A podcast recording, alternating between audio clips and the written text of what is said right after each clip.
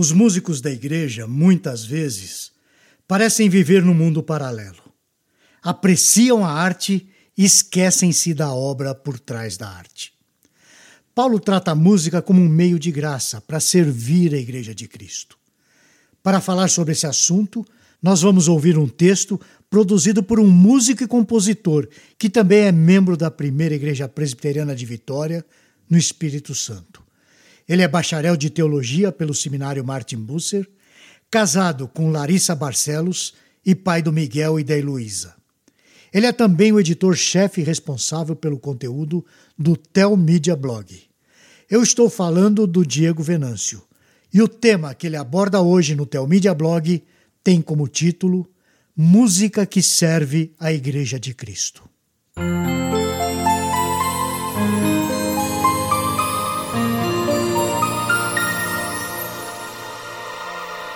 É sempre bom voltarmos a esse assunto, já que a igreja se utiliza muito da música em seus cultos e reuniões. Além do mais, os músicos muitas vezes parecem estar alienados do contexto da igreja. Vivem nesse mundo paralelo, apreciando a arte, mas esquecendo-se do principal, da obra por trás da arte. Nós vamos examinar daqui a pouco o que Paulo nos diz na carta que ele escreveu aos Colossenses. Nesse texto, veremos um contexto virtuoso, onde nos deparamos com o plano de Deus sendo implementado na formação de um povo, na formação de um reino. Nesse reino existe uma ética peculiar, um modo de pensar e de viver. Mas antes disso, veja o que o próprio Jesus disse em Mateus capítulo 4, versículo 17. Abre aspas. Arrependei-vos, porque o reino do céu chegou. Fecha aspas. Logo depois, no capítulo 5 de Mateus, nós vemos o início do Sermão do Monte, onde Jesus ensina aos discípulos a ética desse reino, sobre muitos aspectos. Para chegarmos a expressões, salmos e hinos e cânticos espirituais que se encontra no versículo 17, lá no texto de Colossenses, permita que eu faça uma breve contextualização. Vamos agora para o nosso texto de Paulo aos Colossenses. Vamos ler os quatro primeiros versículos. Abre aspas. Portanto, se fostes ressuscitado juntamente com Cristo, Buscai as coisas lá do alto, onde Cristo vive, assentado à direita de Deus. Pensai nas coisas do alto, não nas que são aqui da terra, porque morrestes e a vossa vida está oculta juntamente com Cristo em Deus. Quando Cristo, que é a nossa vida, se manifestar, então vós também sereis manifestados com Ele em glória. Fecha aspas. Nesse reino, conforme nós lemos nesses versículos de 1 a 4, nós vimos que devemos ter a nossa mente voltada para as coisas do alto. Devemos pensar e viver para o nosso Rei. Devemos ter a consciência de que já morremos para as coisas desse mundo. Ou seja, o nosso destino já está traçado, já está determinado, de modo que quando Cristo voltar, seremos glorificados a única realidade será a realidade de que o governo de Cristo será plenamente visível. Vamos ler os cinco próximos versículos de Colossenses 3. Abre aspas. Fazei, pois, morrer a vossa natureza terrena, prostituição, impureza, paixão, lasciva, desejo maligno e avareza, que é a idolatria por essas coisas é que vem a ira de Deus sobre os filhos da desobediência. Ora, nestas mesmas coisas andastes vós também, noutro tempo, quando vivieis nelas. Agora, porém, despojai-vos igualmente de tudo isso: ira, indignação, maldade, maledicência, linguagem obscena do vosso falar. Não mintais uns aos outros, uma vez que vos despisteis do velho homem com seus feitos, e vos revestistes do novo homem, que se refaz para o pleno conhecimento, segundo a imagem daquele que o criou. Fecha aspas. Segundo os versículos de 5 a 10 do texto que acabamos de ler de Colossenses 3, no reino de Cristo impera a santidade, pois fomos regenerados para uma nova vida libertos da ira de Deus e estamos sendo moldados à imagem de Cristo. Vamos ver o versículo 11. Abre aspas. No qual não pode haver grego nem judeu, circuncisão ou incircuncisão, bárbaro, cita, escravo, livre, porque Cristo é para tudo em todos. Fecha aspas. De acordo com esse versículo 11, no reino de Cristo, todos são iguais. Não existe maior e menor, nem distinção por sangue, cultura ou posição social. Existe somente uma condição, a de pecadores, lavados pelo sangue de Cristo. Estar justificado em Cristo é a única condição relevante. Vamos ler os versículos seguintes para saber mais como é esse reino. Abre aspas.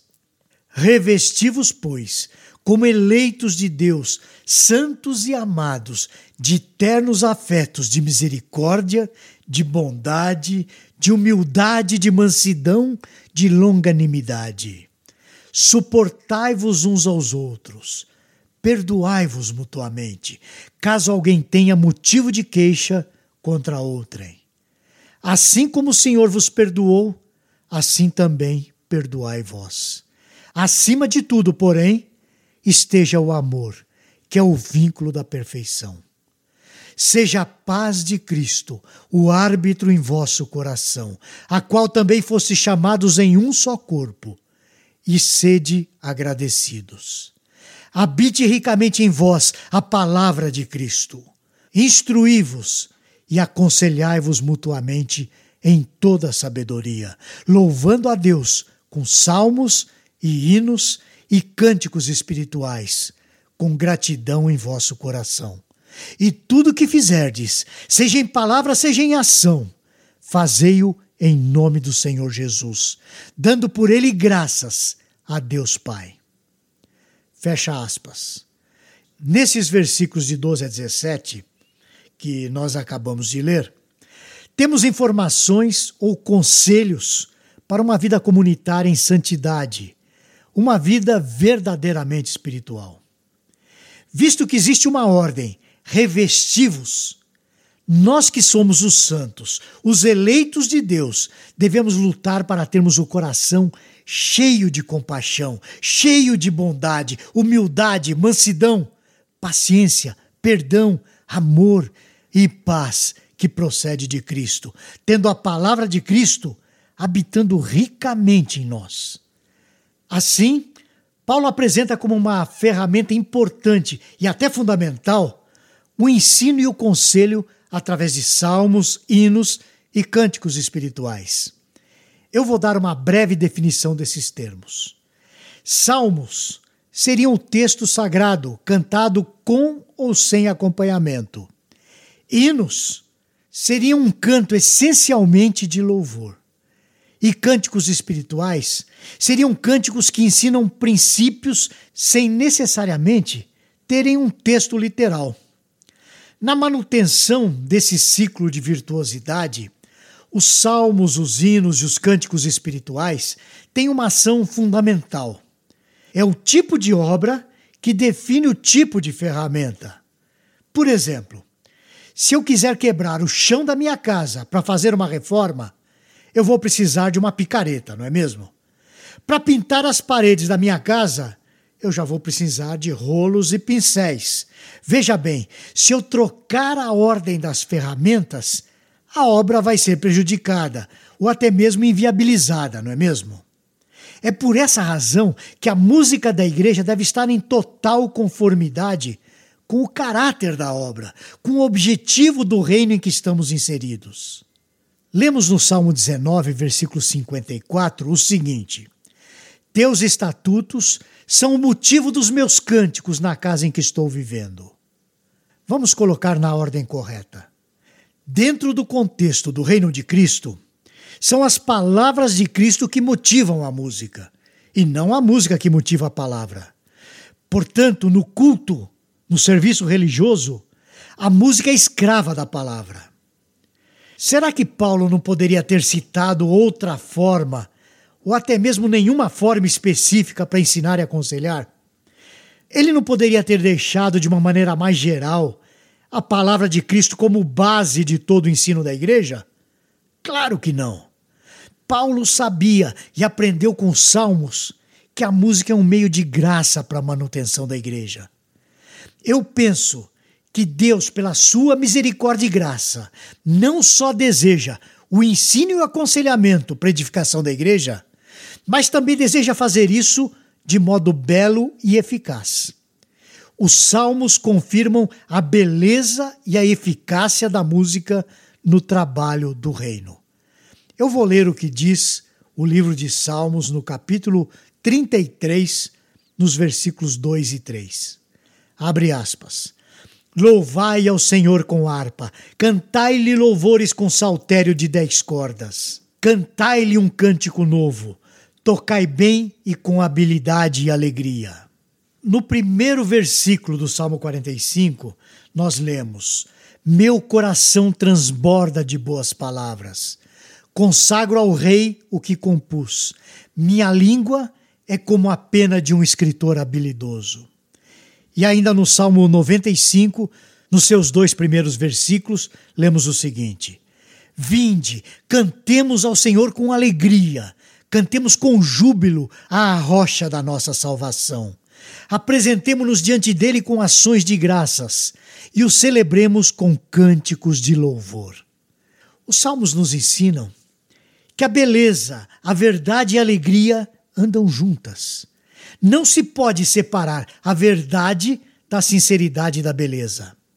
Cobrir somente um desses pontos na música que serve a Cristo é falhar no propósito de edificar, aconselhar e ensinar. Por quê? Porque simplesmente a estética é fundamental na comunicação. A música é linguagem artística, uma arte que tem suas particularidades. Ignorar essas particularidades é sacrificar a arte e a beleza da linguagem musical. Aqui eu deixo essa questão no ar. Porque se eu for em frente, eu vou entrar num outro campo bem mais profundo, o que não é minha intenção nesse momento. Mas o que eu quero deixar para você concluir é o seguinte: primeiro, a música informa, comunica, ensina e é capaz de guardar grandes porções da palavra de Deus. Segundo, a música deve ser a mais bonita, com a melhor poesia, com a melhor construção para servir a igreja, pois Cristo merece o melhor, o melhor do que nós fazemos, o melhor do que nós podemos fazer. A criação nos ensina que a beleza é importante. Deus é o Deus do belo. Terceiro, a música deve ser apresentada com alegria, com louvor a Deus e gratidão no coração, dando ações de graças. Quarto, os músicos não podem estar presos ao mundo da música como se estivessem no mundo paralelo. O músico deve servir o reino, deve estar preocupado com as questões concernentes ao reino, com a igreja, com o desenvolvimento do corpo de Cristo, com a santidade e com a eficácia da música na igreja. E, finalmente, eu quero que você pergunte a você mesmo e reflita na resposta que você daria. Será que a música que eu toquei e cantei pode ser usada para ensinar, aconselhar e edificar não edificando de modo emocional, mas trazendo substância para que o crente se alimente?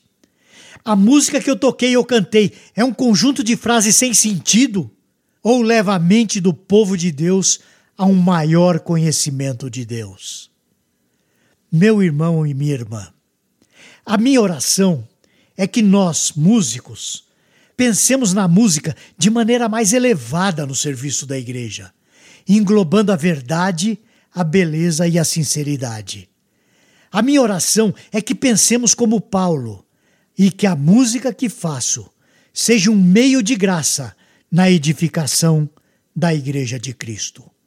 Nos vemos na próxima semana, se o Senhor o permitir. Você gostou deste post? Então compartilhe essa mensagem com seus amigos, sua igreja e familiares. Coloque o seu e-mail no nosso blog para não perder nenhum post. Siga-nos no Facebook, Instagram e Twitter.